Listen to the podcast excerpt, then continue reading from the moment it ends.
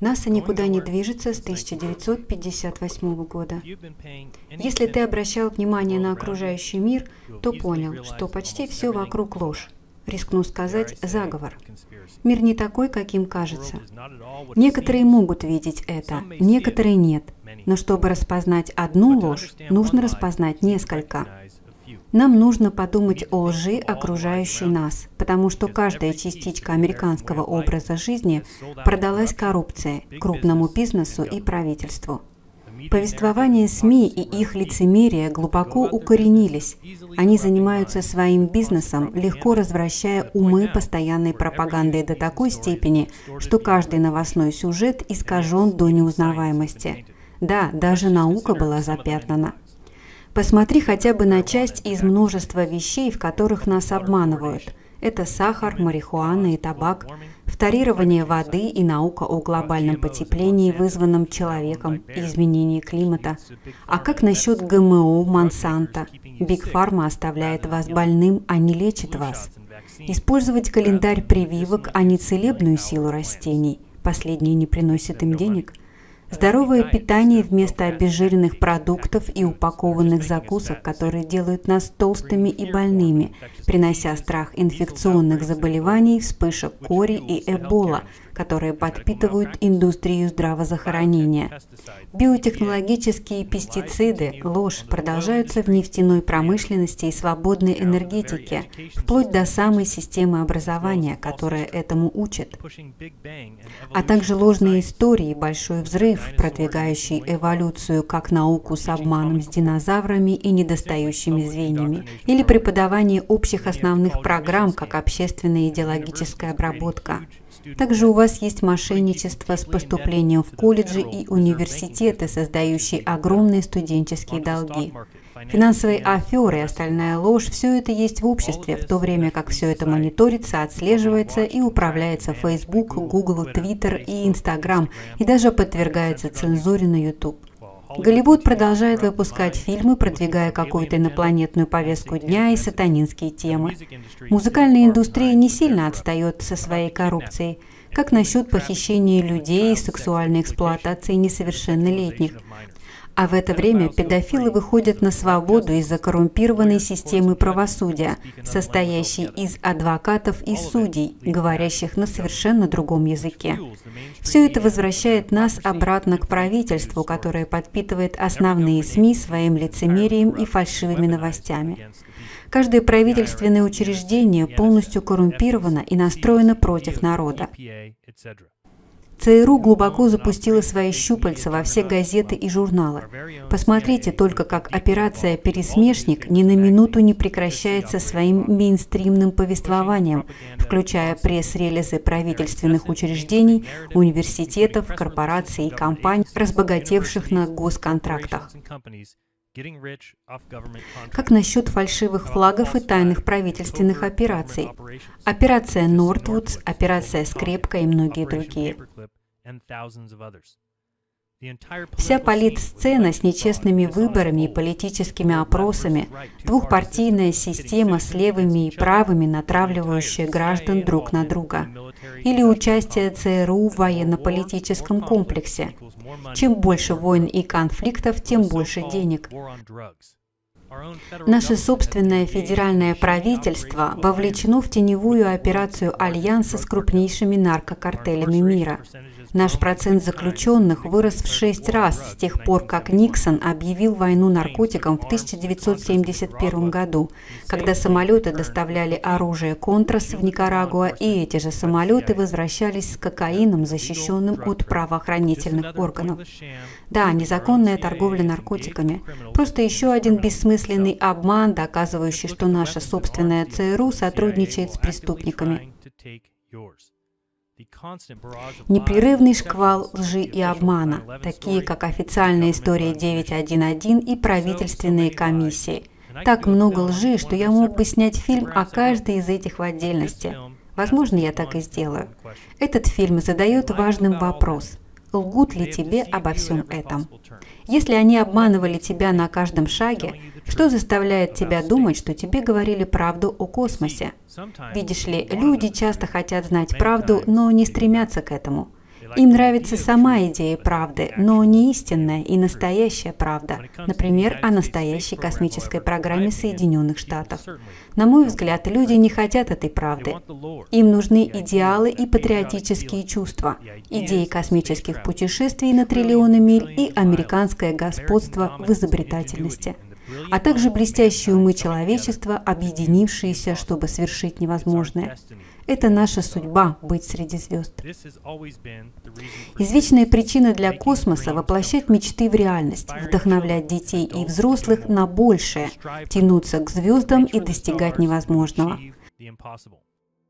В этом фильме я объясню свою точку зрения на космос и космические путешествия. Я расскажу, чем, по моему мнению, является космос.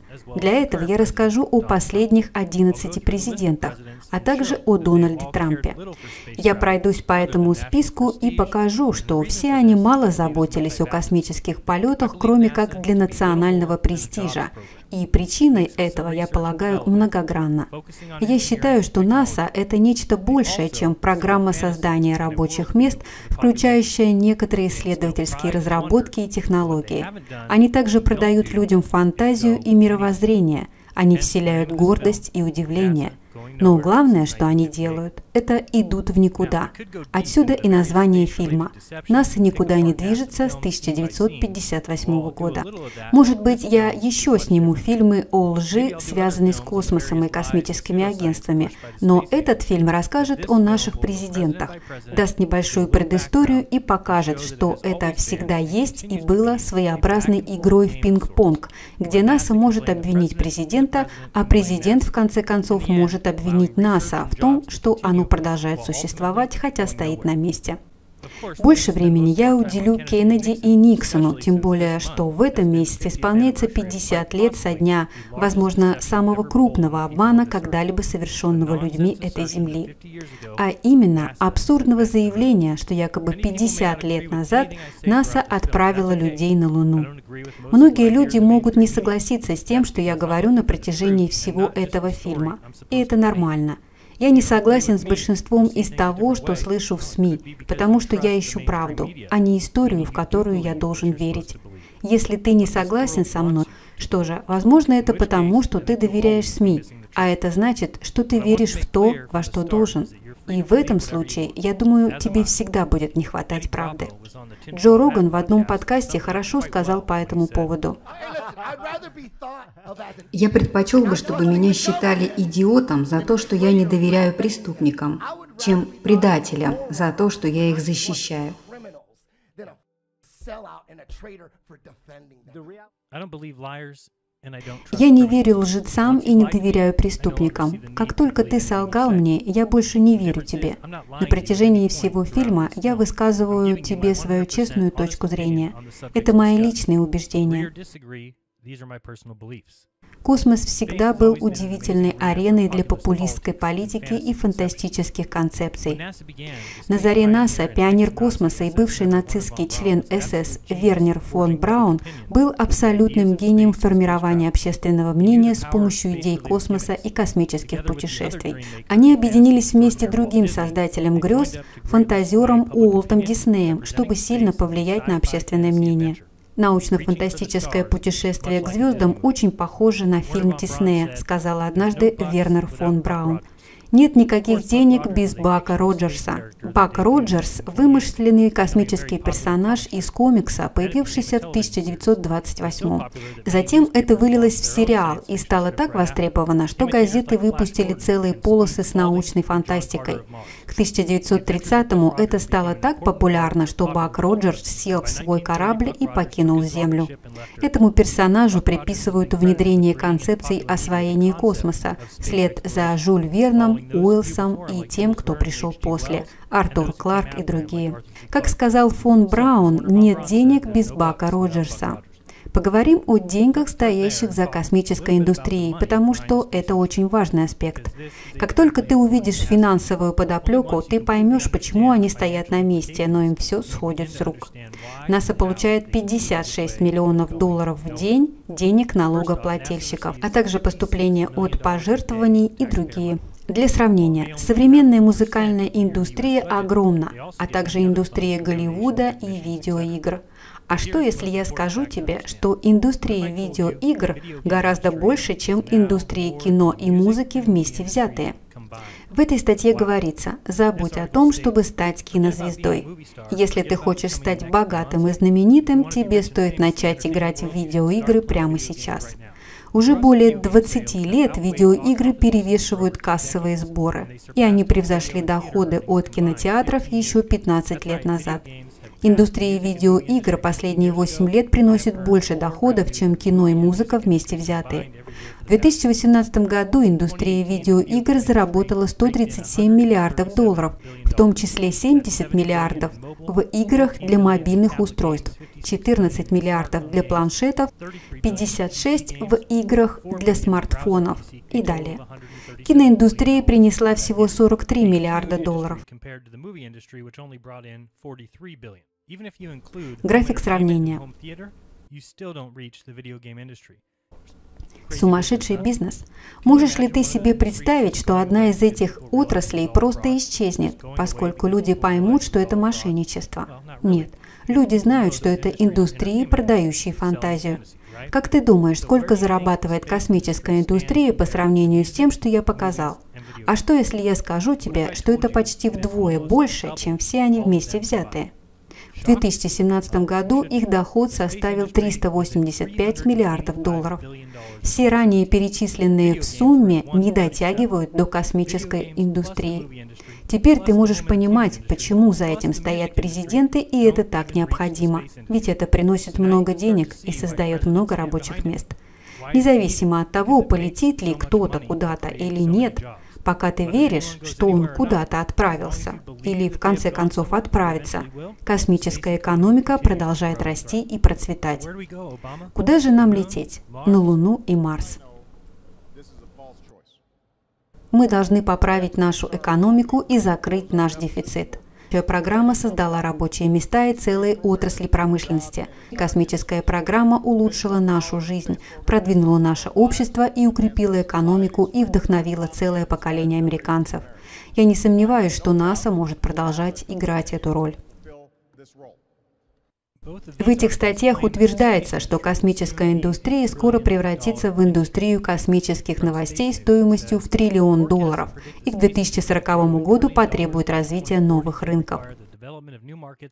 На тематической сессии в 2018 году были представлены некоторые отчеты инвестиционных банков за последний год, в которых они прогнозировали, что глобальная космическая экономика, оцениваемая в 350 миллиардов долларов, может вырасти до 1 триллиона к 2040 годам.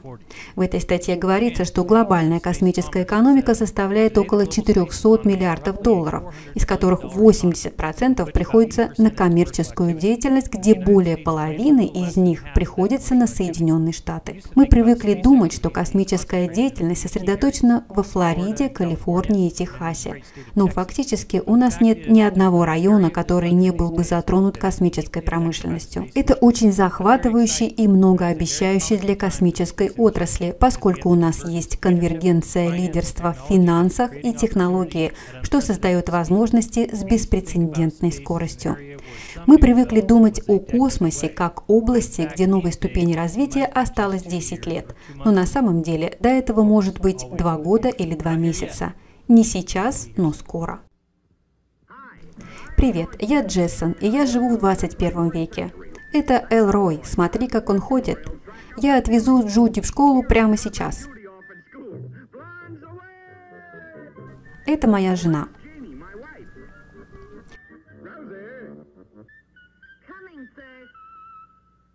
Вы уже начинаете понимать роль НАСА? Можете ли вы назвать ее роль? Создавать рабочие места, вдохновлять американцев и весь мир фантазиями о себе? Идти куда-либо – это не главное. И неважно, это 1980 год, 60 или 2000. Для тех, кто жил в 1960, 2020 или будет жить в 2030, это звучит так. Мы отправимся на Марс. Мы вернемся на Луну. Мы запустим телескоп Уэба, отклоним метеорит, отправим еще один марсоход, у нас будет колония и лунная база, у нас будет беспилотник на Сатурне, просто нам нужно больше денег, и мы будем и дальше предоставлять рабочие места.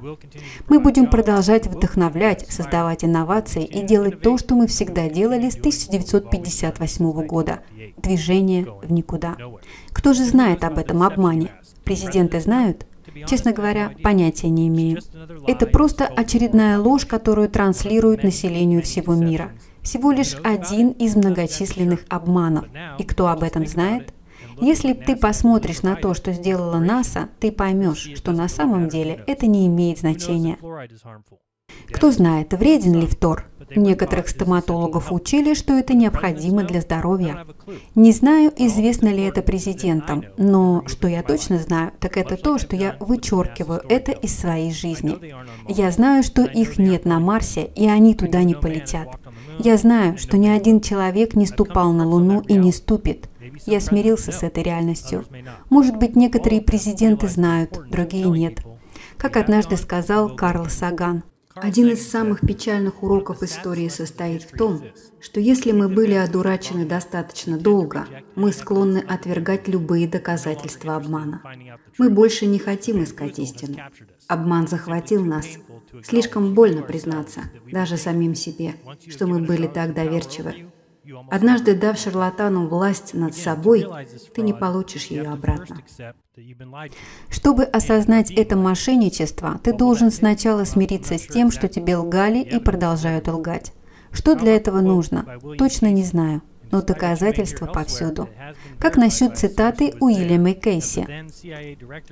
Источник, который был там, подтвердил, что тогдашний директор ЦРУ Уильям Кейси действительно сказал в 1981 году – мы будем знать, что наша программа по дезинформации достигла своей цели, когда вся американская общественность будет готова поверить в любой обман. Несмотря на то, что Кейси находился под следствием за участие в крупном информационном заговоре, связанного со свержением Каддафи в 1981 году, и несмотря на то, что Кейси утверждал, что ЦРУ имеет право распространять дезинформацию через основные новости, эта цитата продолжает оспариваться людьми, которые, по-видимому, не могут поверить, что директор ЦРУ мог сказать такое.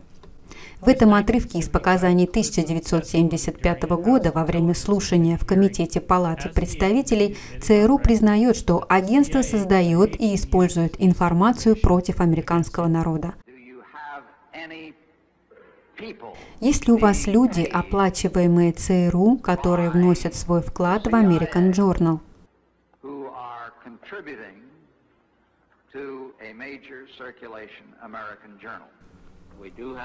Да. У нас есть люди, которые отправляют статьи в American Journal. Есть ли у вас люди, которые работают на телевидении и им платят ЦРУ?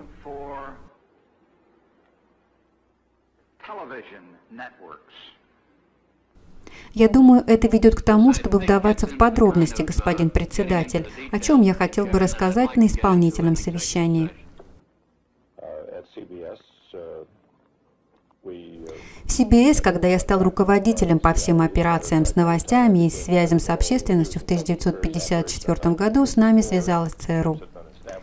Или, может быть, это конференция Буша, где он признает, что федеральное правительство имеет давнюю практику заранее подготовленных новостных пакетов и называет это новостями, когда правительство само их создало.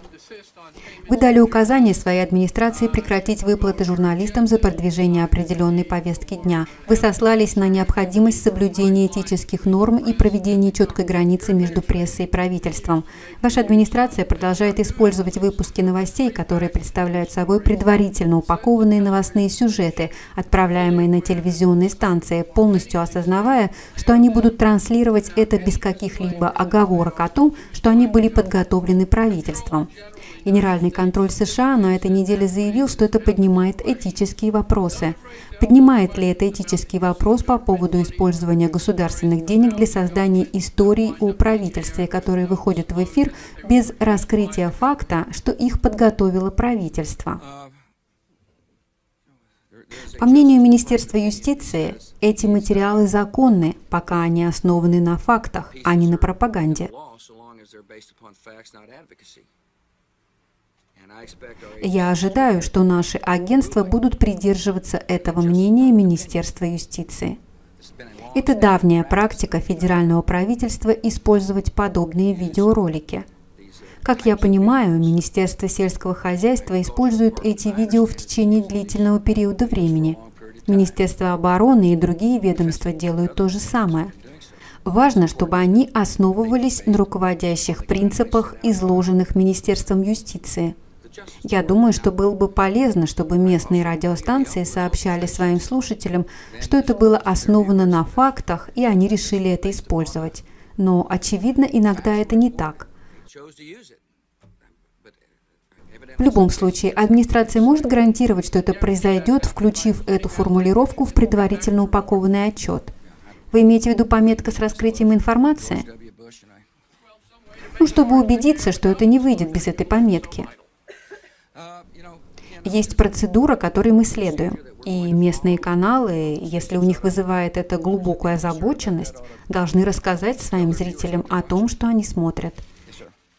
Или, может быть, тебе стоит услышать извинения от Клинтона по поводу тысяч спонсируемых правительством экспериментов над американскими гражданами без их одобрения. Этот отчет, что я получил сегодня, является монументальным документом во многих отношениях. Это очень важная история Америки, и она создаст будущее Америки таким образом, что сделает нас более благородной, успешной и более этичной страной.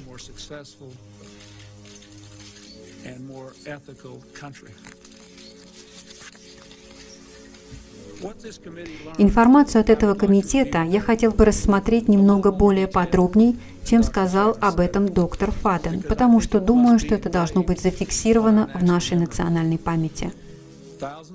Тысячи спонсируемых правительством экспериментов действительно проводилось в больницах, университетах и на военных базах по всей нашей стране. Цель состояла в том, чтобы понять влияние радиационного облучения на тело.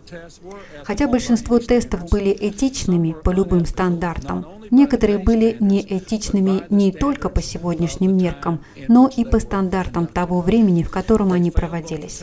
Они провалили как оценку наших национальных ценностей, так и проверку человечности. Информированное согласие означает, что врач сообщает вам о рисках лечения, которые вы собираетесь пройти.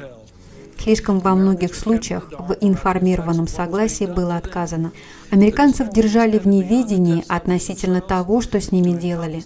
Обман распространялся не только на самих испытуемых, но и на их семьи и на весь американский народ в целом. Эти эксперименты держались в секрете и были скрыты не по веским соображениям национальной безопасности, а из простого страха попасть в неловкое положение. Это неправильный путь. Поэтому сегодня от имени другого поколения американских лидеров и американских граждан Соединенные Штаты Америки приносят извинения тем нашим гражданам, которые подверглись этим экспериментам, их семьям и их общинам. Когда правительство поступает неправильно, мы несем моральную ответственность, чтобы признать это – Наш долг друг перед другом говорить правду и защищать наших сограждан от подобных эксцессов. Это то, от чего мы никогда не сможем уйти. Наше правительство не справилось с этим долгом, и это приносит извинения выжившим и их семьям, а также всему американскому народу, который должен быть в состоянии положиться на Соединенные Штаты, чтобы сдержать свое слово, сказать правду и поступить правильно. Возможно, тебе стоит прочитать опубликованные документы ЦРУ, в которых говорится, что это управление рассматривало возможность привлечения боевиков мафии из чикагского подразделения Сэма Джанкана для устранения Кастро. К счастью, Роберт Кеннеди был против этого плана, опасаясь, что такая услуга затруднит судебное преследование Джанкана в будущем. В рамках антикастровской операции ЦРУ «Мангуст» была выдвинута идея атаки под фальшивым флагом в стиле операции «Нортвуд» на американской земле, чтобы дискредитировать Кастро. Мы могли бы развернуть коммунистическую кубинскую кампанию террора в районе Майами, в городах Флориды и даже в Вашингтоне. Мы могли бы потопить лодку с кубинцами на пути во Флориду, настоящую или смоделированную. Мы могли бы поощрять покушения на жизнь кубинских беженцев в США вплоть до нанесения им ранений в случаях, которые будут широко освещаться взрыв нескольких пластиковых бомб в тщательно выбранных местах, арест кубинского агента и обнародование подготовленных документов, подтверждающих причастность Кубы, также могли бы способствовать продвижению идеи безответственного правительства. Какое правительство, по-твоему, безответственно? И мы можем видеть, что правительство и НАСА с самого начала не замышляли ничего хорошего. После того, как 1 мая 1960-го Фрэнсис Гэри Пауэрс был сбит над Советским Союзом во время шпионского полета ЦРУ, НАСА выпустила пресс-релиз истории прикрытия о том, что самолет проводил метеорологические исследования, который, возможно, отклонился от курса после сообщения пилота о проблемах с оборудованием. Чтобы быстро скрыть улики, Ю-2 был быстро перекрашен, заменен вымышленным серийным номером и выставлен на всеобщее обозрение для СМИ в Центре летных исследований НАСА на базе Эдвардс 6 мая 1960 года. Уже на следующий день Никита Хрущев разоблачил сокрытие, сообщив, что пилот схвачен и признался в содеянном, а из обломков самолета было извлечено шпионское оборудование. Только 2 апреля 1972 года НАСА получила два самолета У-2 для высотных исследований. Это, конечно же, были первые самолеты У-2 США, которые эксплуатировались НАСА в отличие от ЦРУ или ВВС США. Все это я рассказал для того, чтобы ты понимал, что тебе лгали, и ты имеешь полное право подвергать сомнению то, что говорят тебе лжецы и преступники. Особенно, когда они помещают это в учебники, навязывая детям и помещая в основные ежедневные новости, которые готовят сотрудники ЦРУ. Таким образом, ложь очевидна, и ее много. Ты все еще веришь в нее? По поводу космоса я не верю. А теперь мы перейдем к президентам. Почему же именно президенты? Президент – это не только главнокомандующий, но еще и главнокомандующий НАСА. НАСА – это административная функция в нашем правительстве, и это агентство подчиняется непосредственно президенту Соединенных Штатов. Именно президент и его сотрудники определяют повестку дня НАСА и запрашивают бюджетные ресурсы для ее выполнения. Так что никто, кроме президента, в конечном счете не имеет большего влияния на направление и темпы космических усилий США. Затем Конгресс должен это одобрить, но обычно он не вносит изменений в президентские рекомендации. Когда дело доходит до президента, на мой взгляд, задача довольно проста. Ты соблюдаешь черту, ты производишь фурор, если тебе это нужно для переизбрания. Празднуй так называемые достижения, чтобы показать, что тебе не все равно. Мягко говоря о неудачах. Но в конечном итоге ты не можешь заставить НАСА что-то делать или куда-то идти. На первом месте стоит Эйзенхауэр, президент с 1953 по 1961 год. Его вице-президентом был Ричард Никсон, выбранный лично Прескоттом Бушем. Он объявил в 1955 что США запустят спутник через несколько лет – но его опередил Советский Союз, запустив спутник в 1957 Говорят, именно поэтому он подписал закон, положивший начало НАСА. Он беспокоился о спутнике, который он назвал «один маленький шарик в воздухе». Общественность была испугана, поэтому НАСА пришло на помощь. Он не думал, что нам нужна гражданская космическая компания. Он думал, что все должно проходить через Министерство обороны, но Никсон убедил его. Прескотт лично выбрал Никсона, а он был лидером от большинства в Сенате. Эйзенхауэр верил, что все космическое должно принадлежать Министерству обороны настолько, что астронавты должны быть исключительно военными. В этом есть смысл, не так ли? Ребята, давшие клятву хранить тайну. Он видел, что сделала пропаганда СССР, поэтому последовал за лидером. Успокой страхи общественности посредством НАСА и успокаивающим голосом из космоса. В 1958 году мир услышал его голос с магнитофона на спутнике. Это смешно. Послушай.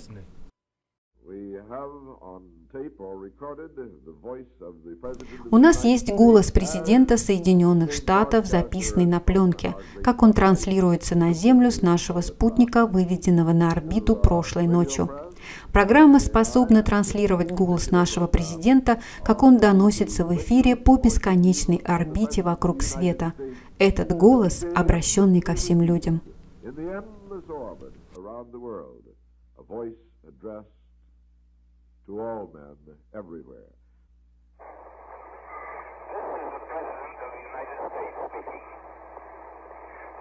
Это президент Соединенных Штатов, говорящий посредством чуда научного прогресса.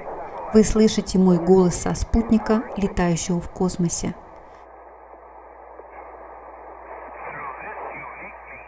С помощью этого уникального средства я говорю со всем человечеством, американским народом с доброй волей.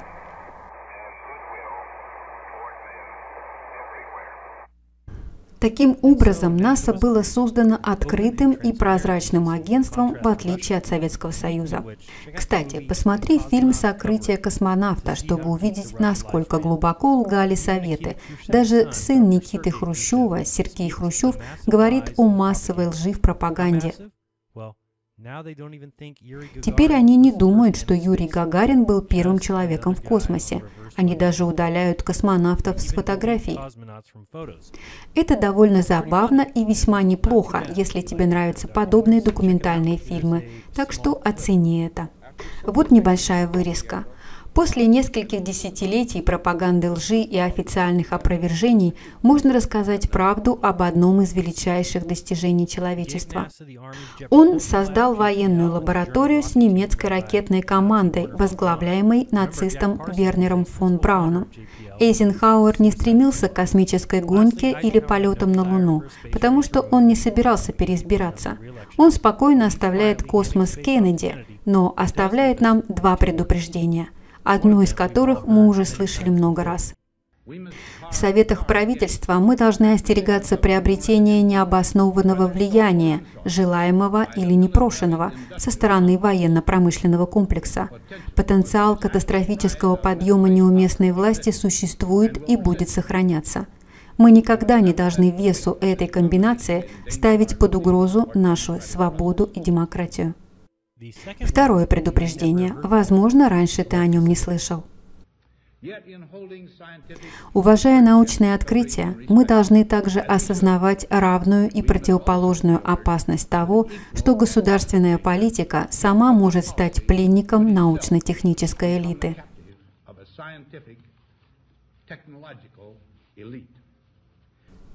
Научно-техническая элита.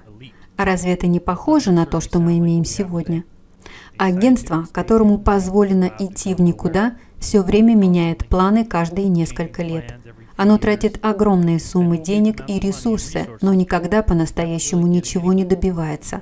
Буквально. Но им продолжают вручать доллары и создавать рабочие места, покупать оборудование и финансировать исследования – Похоже, все это идет по кругу. Следующий президент Джон Кеннеди. Годы правления с 1961 до его убийства в 1963. Его вице-президентом был Линдон Джонсон, человек, сыгравший важную роль в запуске НАСА. Кеннеди ничего не знал о космосе, но он хотел произвести фурор для возможного переизбрания и спросил, можем ли мы сделать что-то грандиозное в космосе – Ему ответили, возможно, отправка на Луну в 1967 году. Он согласился увеличить бюджет НАСА и сделал громкое заявление. Некоторые спрашивают, почему на Луну? Почему мы выбрали это своей целью? Зачем взбираться на самую высокую гору? Зачем 35 лет назад перелетать Атлантику? Мы решили полететь на Луну, причем в этом десятилетии. Эта цель не из легких, но тем лучше. Такое испытание позволит нам выложиться по максимуму, показать, на что мы способны, реализовать всю нашу мощь. Это вызов, который мы готовы принять здесь и сейчас. И мы рассчитываем только на победу.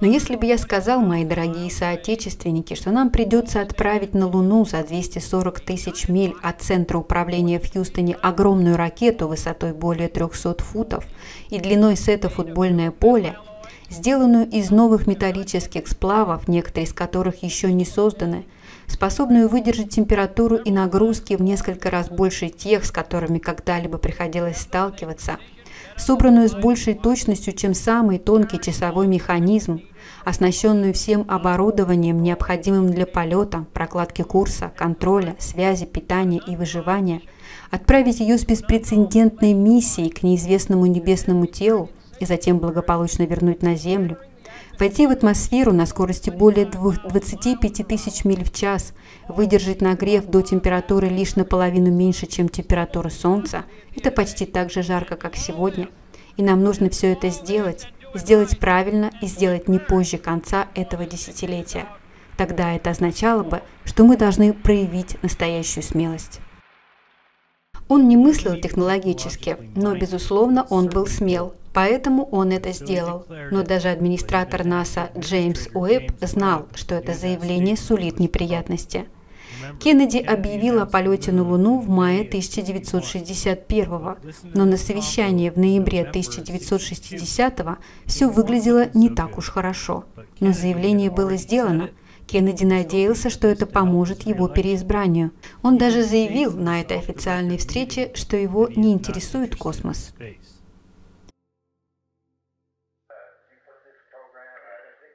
Кеннеди, вы освоили эту программу? Вы думаете, это приоритетная программа? Уэб. Нет, сэр, я не думаю, что это одна из приоритетных программ, но я думаю, здесь важно признать, поскольку есть решение, как можно использовать ракету и выйти за пределы земной атмосферы в космос, то можно произвести измерения, несколько научных дисциплин, которые могут быть очень мощными и начинают сходиться в этой области. Кеннеди, да, я думаю, это главный приоритет. Мы должны понимать это предельно ясно.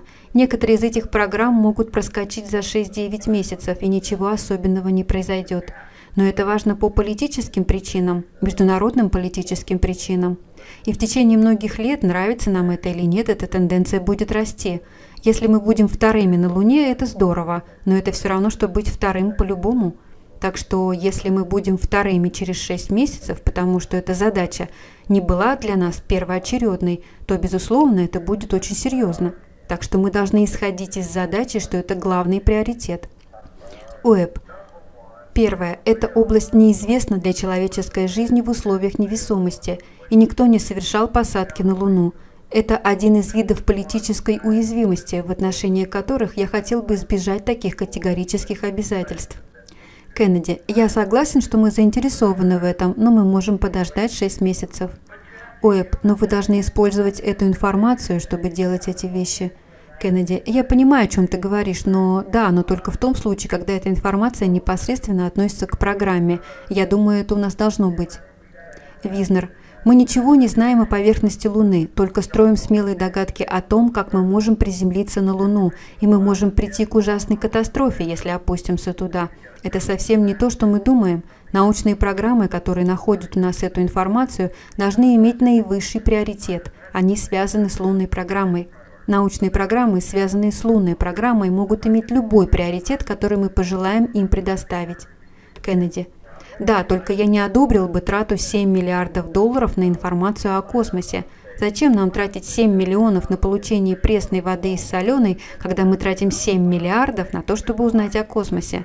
Очевидно, что ты не стал бы ставить это в приоритет за исключением оборонных соображений.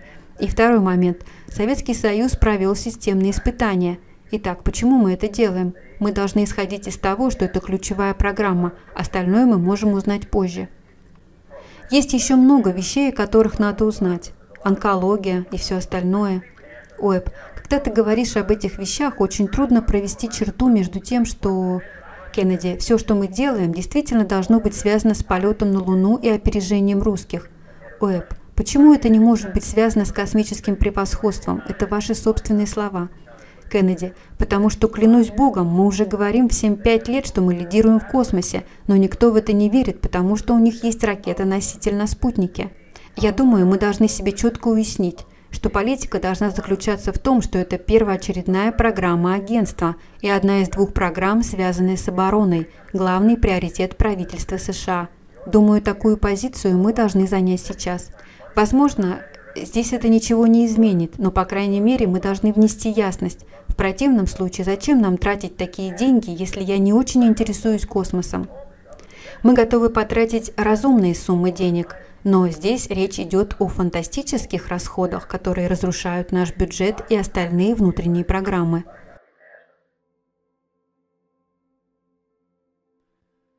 Единственное оправдание, на мой взгляд, это надежда победить их и продемонстрировать, что начав позже, мы за пару лет их облапошили.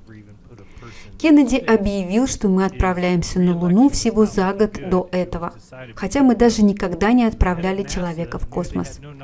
Его переизбрание выглядело бы не очень привлекательно, если бы было решено, что мы не сможем полететь. Итак, глава НАСА знал, что им ничего не известно о Луне и как действовать в космосе. И при этом Кеннеди признает, что даже не интересуется космосом. К сентябрю 1963 Кеннеди уже не думает, что мы будем первыми и что мы должны полететь на Луну вместе с русскими. Вскоре после того, как эта речь была обнародована, его убивают, и идея сотрудничества снова исчезает. Область, где США и Советский Союз обладают объединенным потенциалом, это космос – Здесь есть возможности для нового сотрудничества и дальнейших усилий для регулирования в области космоса. Я включаю в число этих возможностей совместную экспедицию на Луну. В космосе нет никаких проблем суверенитета – по резолюции ООН члены этой ассамблеи отказались от любых притязаний на территориальные права в космическом пространстве и небесных телах и заявили, что будут применяться нормы международного права ООН. Почему же тогда полет первого человека на Луну должен быть предметом национального соревнования? Почему Соединенные Штаты и Советский Союз, готовясь к такому полету, должны быть вовлечены в огромное количество дублирования исследований, строительства и расходов? Разумеется, мы должны выяснить, согласны ли на это ученые-астронавты двух стран.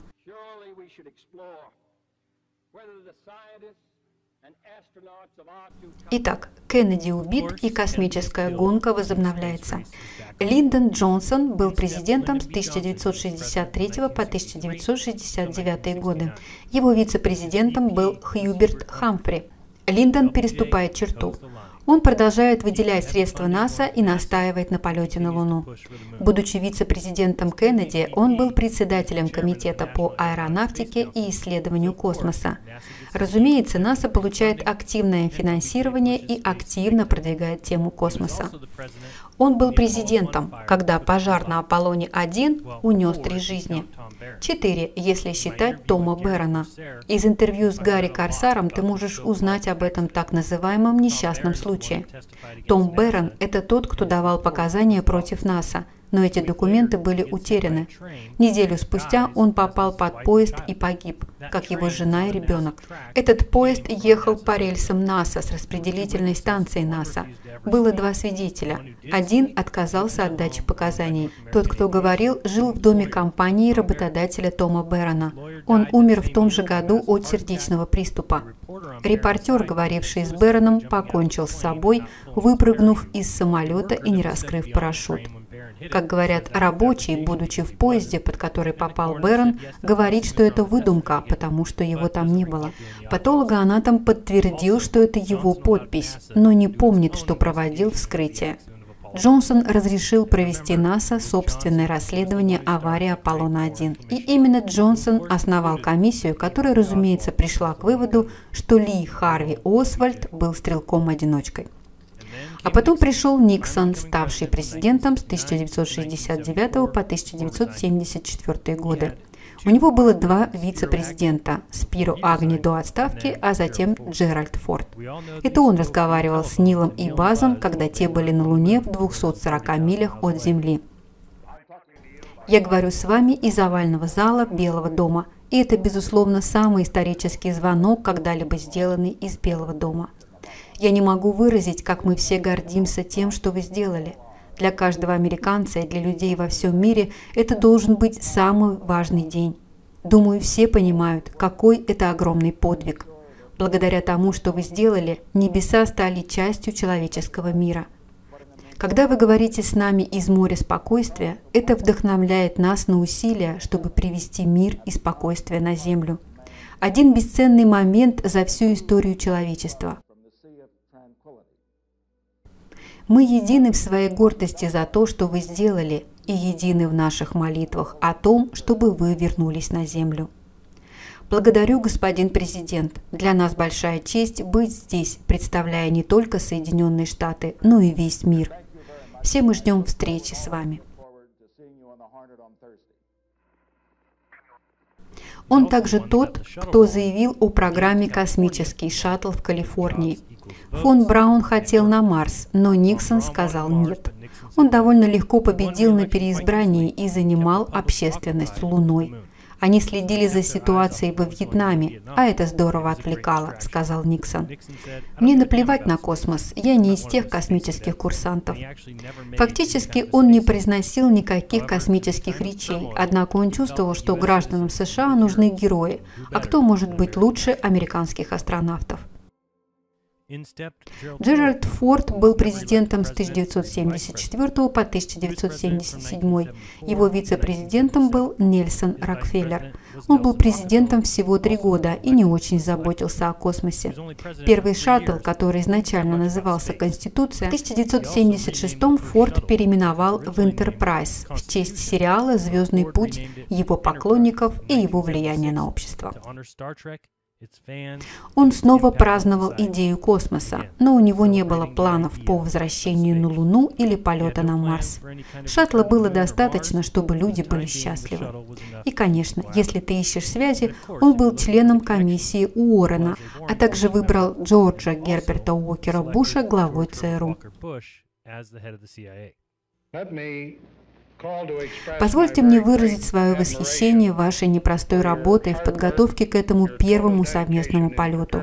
Нам потребовалось много времени, чтобы открыть эту дверь для полезного сотрудничества в космосе между нашими двумя странами.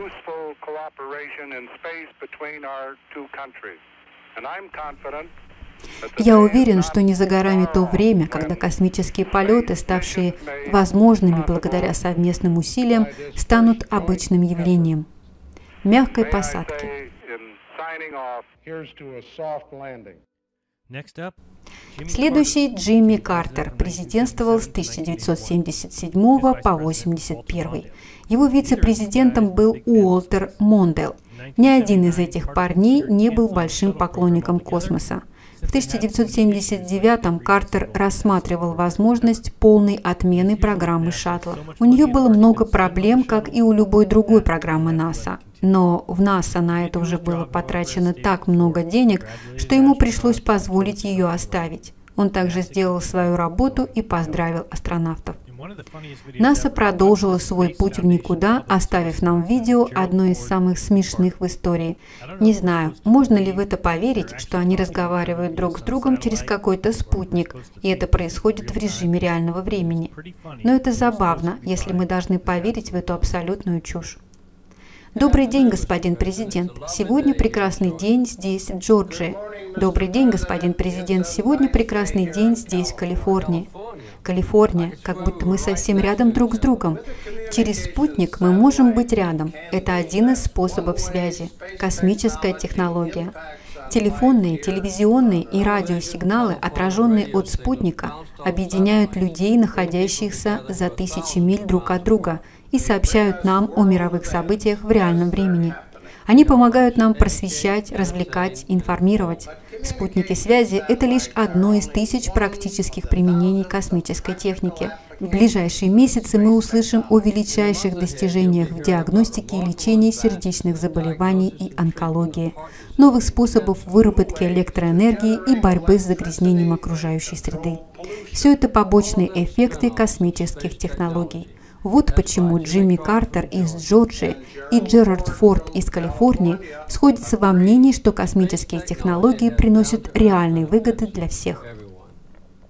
Это довольно забавно. Честно говоря, сначала я подумал, что это пародия. В ближайшие месяцы мы будем лечить рак, уменьшать сердечные заболевания, добывать алмазы на Плутоне и отправлять собак в космос. Все это благодаря тысяче преимуществ космических технологий. Ты веришь в это? Затем пришел Рональд Рейган, актер, который был президентом с 1981 по 1989 годы. Его вице-президентом был Джордж Герберт Уокер Буш. Как и ожидалось, он был фанатом космоса, праздновал победы НАСА, но никогда по-настоящему не стремился к Луне или к Марсу. На данный момент люди довольствовались шаттлом, направляясь куда-то в никуда. Он был президентом во время катастрофы Челленджера, поэтому запуски были отложены на некоторое время. Также им была предложена стратегическая оборонная инициатива, которая должна была представлять собой сеть ракет и лазеров в космосе и на Земле для защиты США. Эта программа называлась «Звездные войны» и считалась очень нереалистичной. Америка снова направляется в космос, и мы собираемся там задержаться.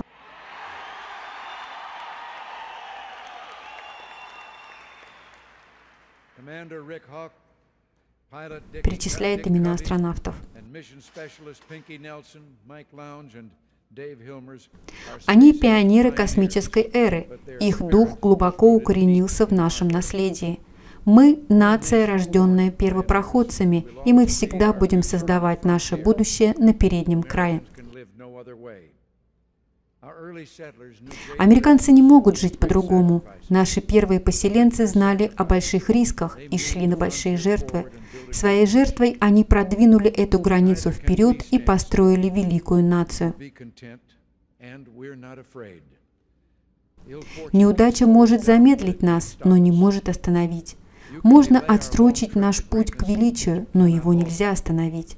Мы отдаем дань уважения тем, кто был до нас, продолжая их поиск знания и продолжая продвигаться к дальним рубежам.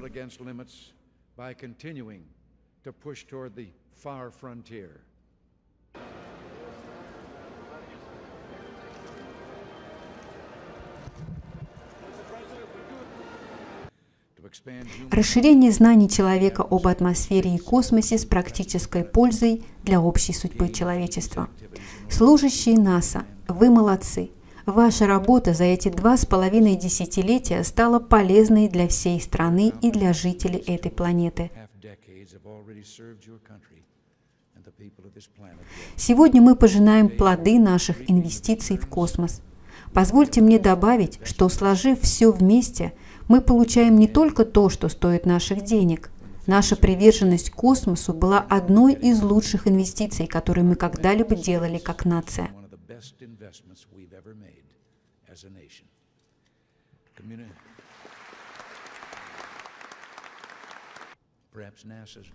Возможно, величайшим подарком НАСА были моменты величия, которым нам позволено поделиться, всем нам, кто бы ни был, школьный учитель, актер или госслужащий, фермер, рабочий на фабрике, секретарь или полицейский на посту, все вы участвовали в этом с самых первых миссий. Мы все были частью команды НАСА, запускавшей зонды в глубокий космос, чтобы нанести на карту ранее неизведанное, сфотографировать кольца Сатурна и поверхность Марса – мы были там, и наши сердца наполняются гордостью, когда Нил Армстронг, первый человек на Луне, сказал «Один маленький шаг для человека, один гигантский скачок для человечества».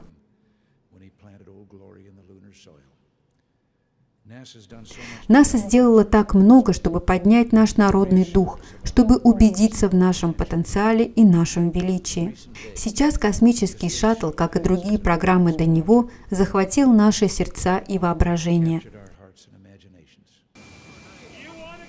Мы сможем полететь в космос? Уже через несколько лет. В этом я с тобой согласен. Актер, безусловно, сыграл свою роль, сказав, что эта реплика сохранила мечты живыми.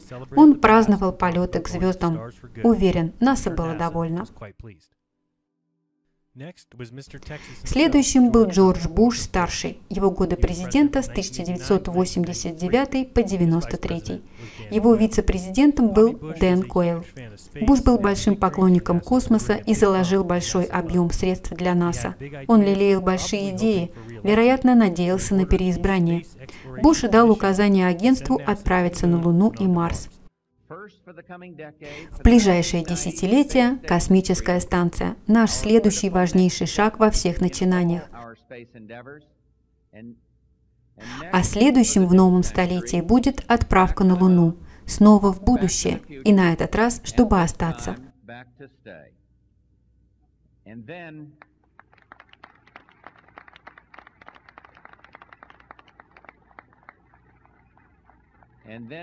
А потом путешествие в завтра, путешествие на другую планету, миссия на Марс.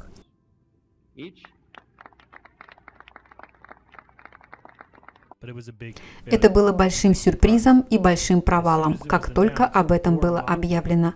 Гор издевался над этим, когда сказал, Предлагая возвращение на Луну и пилотируемую базу на Марсе без денег, графика и плана, президент Буш предлагает стране принять не вызов, чтобы вдохновить нас, а мечту наяву, чтобы ненадолго развлечь нас. Мечту наяву, такую же яркую, как фильм Джорджа Лукаса, и такой же связью с реальностью. Джордж Буш сказал следующее. «Я рад объявить о новой эпохе исследований не только с целью, но и графиком. Я считаю, что до того, как Аполлон отпразднует свое 50-летие высадки на Луну, американский флаг должен быть водружен на Марсе. Джордж Буш-старший, май 1990 год. Но после того, как Гор высмеял это, он приказал НАСА провести исследование обоснованности своих заявлений. НАСА ответили 30 лет и 500 миллиардов долларов. Удивительно, это было 30 лет назад, а НАСА до сих пор никуда не отправились. И вот опять большие планы, большие мечты, а НАСА продолжает идти в никуда. На Марсе уже должен развиваться флаг, а НАСА не может даже вернуться на Луну. Были ли они на Луне? Доказательства должны подсказать тебе ответ на этот вопрос. Билл Клинтон был президентом с 1993 по 2001 год. Его вице-президентом был Эл Гор. Он сказал, что мы должны отправить роботов на Марс и сохранил финансирование космической станции. Это увеличивало бюджет, причем они отставали от графика. Во время его президентства НАСА заявили, что они, возможно, нашли жизнь на Марсе, но по факту это никого не волновало, и из этого так ничего и не вышло. Однако ему было что сказать Нилу Деграйсу Тайсону. Что было самым ценным в политической перспективе в Белом доме, это камень, о котором я хочу сказать.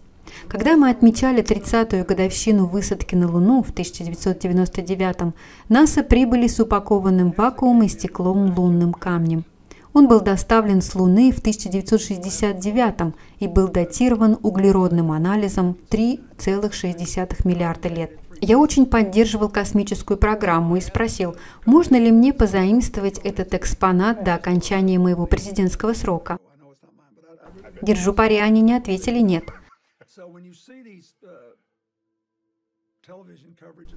Когда вы видели новостные встречи с иностранными лидерами или кем-то еще в овальном кабинете, там стояли два дивана, а между ними стол, и этот камень лежал на столе.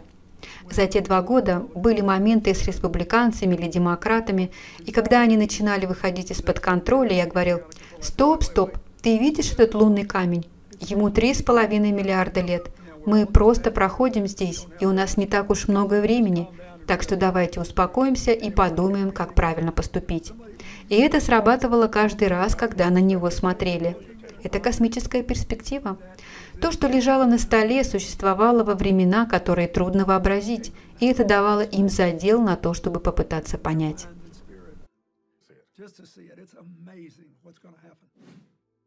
Да, все дело в космических идеалах. Идея, лежащая в основе лунного камня, которому 3,5 миллиарда лет. Я думаю, Нил тоже это упустил. Посмотри на углеродное датирование. Ему максимум около 50 лет. Один из наших юных астронавтов, 13-летний Уилл из Нового Орлеана, связывает свое будущее с космосом. Это как водить автомобиль, каждый будет это делать. Эта мечта и другие, очевидно, являются продолжением нашей космической программы, которая стартовала поколение назад. Их прямые потомки собрались сегодня здесь, чтобы почтить их память.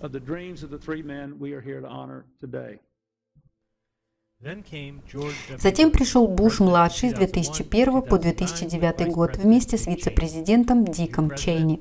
Новый президент, а новый план все тот же. В 2004, как раз перед переизбранием, он изложил свое видение освоения космоса. Подобно действиям его отца, это определило график полета на Луну к 2020 году. Угадай, что произойдет. Верно, этого не случится. Эта миссия на Луну стала бы ступенькой на Марс, сказал Буш. Возможно, это было ответом отчету НАСА за 2003 год, в котором о катастрофе в Колумбии было сказано, что национальное руководство потерпело неудачу. Они не заменили устаревший шаттл и не предоставили стратегического руководства гражданской космической деятельности США. НАСА получила то, что хотела, и до сих пор никуда не продвинулась. Буш начал также программу «Созвездие», которая включала космический корабль «Орион», лунный спускаемый аппарат и новые ракеты. Но на этот раз она так и не была изменена следующим президентом. Здесь прослеживаются закономерности. Наша третья цель – вернуться на Луну к 2020 году в качестве стартовой точки для дальнейших миссий. Не позднее 2008 мы отправим серию роботизированных миссий на лунную поверхность для дальнейших изучений и подготовки исследований человеком.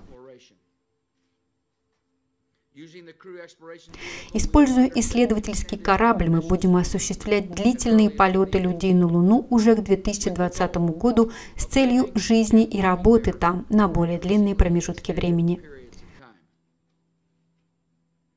Больше голов, больше неудач. Это нескончаемая сага с заделом на будущее. Потом пришел Барак Обама, президент с 2009 по 2017 год. Обама почти сразу же избавился от космической программы Джо Буша в 2010 году. Вместо того, чтобы отправиться на Луну, Обама хотел начать строительство спускаемых аппаратов для полета на Марс в 2030 году и чтобы люди посетили планету к 2025 году. Он увеличил бюджет НАСА, однако они все равно никуда не продвинулись. Я верю, что к середине 2030-х годов мы сможем отправить людей на орбиту Марса и благополучно вернуть их на Землю. Затем произойдет высадка на Марс, и я думаю, мы увидим это. Я понимаю, что некоторые считают, что мы должны попытаться сначала вернуться на поверхность Луны, как планировалось ранее, но я хочу прямо сказать, мы уже были там. Бас был там. Нам предстоит изучить космическое пространство и многому научиться. Необходимо наращивать наши возможности для достижения ряда более сложных целей, одновременно развивая наш потенциал с каждым шагом вперед. Вот наша стратегия. Именно так мы закрепим наше лидерство в космосе в этом столетии по сравнению с прошлым столетием.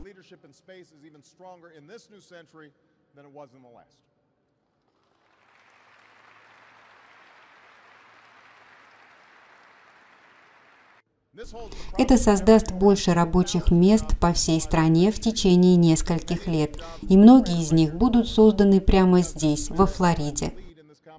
Эта область должна лидировать. Мы видели это в бюджете НАСА, который рос и падал вместе с победами.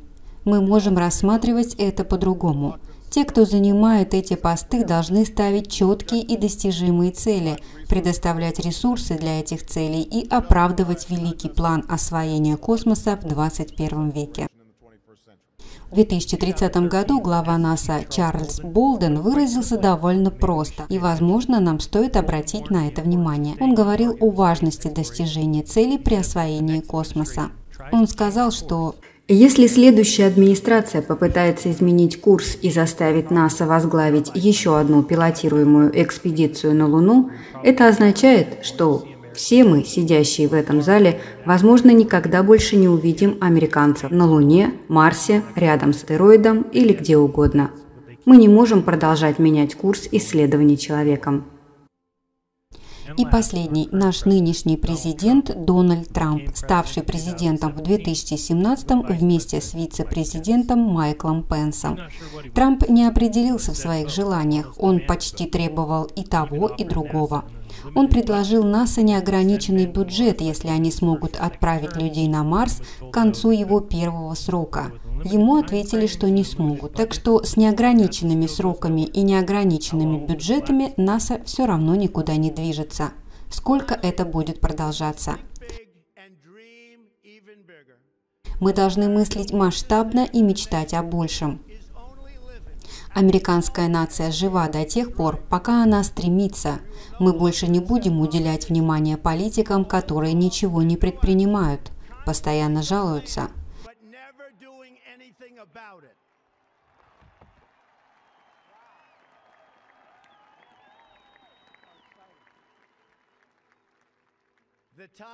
Время пустых разговоров прошло. Наступает время действий.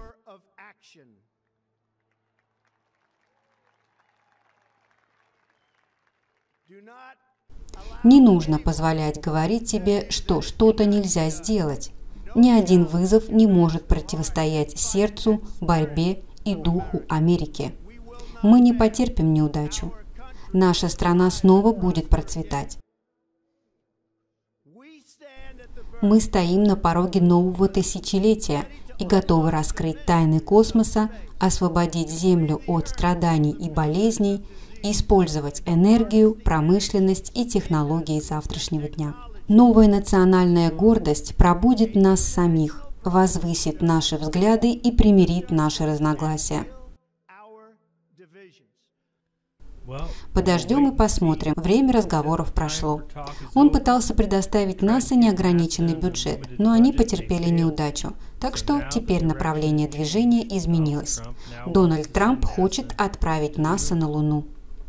Точно так же, как Соединенные Штаты были первой страной, ступившей на Луну в 20 веке, мы также будем первой страной, вернувшей астронавтов на Луну в 21 веке. Я здесь от имени президента, чтобы сказать служащим Центра космических полетов и американскому народу. По указанию президента США мы должны вернуть наших астронавтов на Луну в течение ближайших пяти лет. Именно поэтому сегодня президент направит рекомендации Национальному космическому совету, которые дадут начало серьезной коррекции курса НАСА и зажгут ту искру, которая вывела Америку в авангард освоения космоса 50 лет назад. В этих рекомендациях мы будем призывать НАСА не просто принять новую политику, но и принять новое мышление – оно начинается с постановки смелых целей и соблюдения графика достижения Луны в ближайшие пять лет. Нужно выбрать пункт назначения прямо сейчас.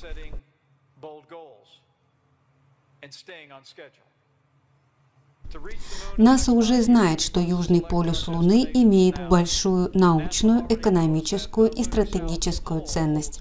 Пришло время взять на себя обязательство отправиться туда. Рекомендация Национальному космическому совету. Когда первые американские астронавты снова ступят на поверхность Луны, свои первые шаги они должны сделать именно на южном полюсе Луны.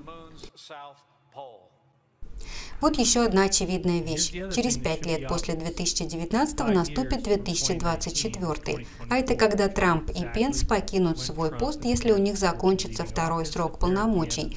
И снова это переложится на следующего президента, который выйдет и объявит о новой директиве. НАСА снова возвращается к тому, чем занималась с 1958 года – движению в никуда.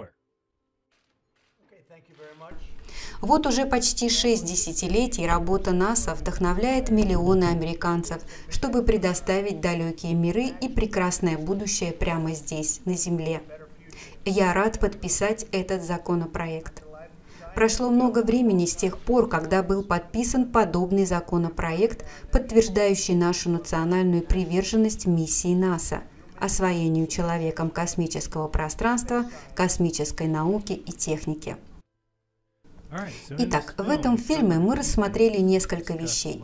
Мы увидели ложь и обман и поняли, что мир – это не то, чему нас учили. Мы посмотрели, насколько велика космическая индустрия и насколько она может продолжать функционировать, фактически никуда не двигаясь. Я обсудил каждого президента, дабы показать, что даются одни только обещания и ничего не выполняется. Так много вещей заявлено под знаменем НАСА, которые идут в никуда с 1958 года. Мой план состоит в том, чтобы продолжить в других частях следующие области обмана НАСА. Я еще не вдавался в темные корни НАСА и темную историю фон Брауна.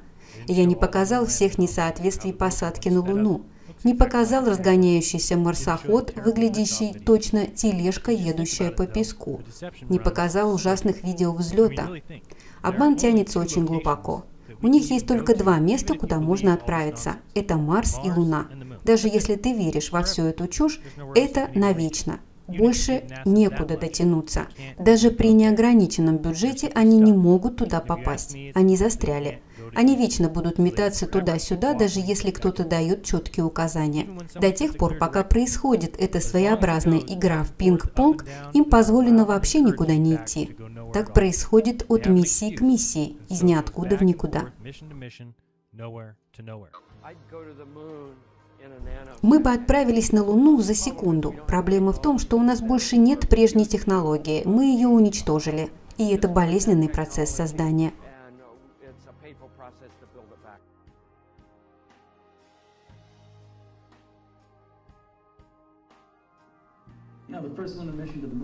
Лунная миссия – это не столько о самом полете на Луну, сколько о событии.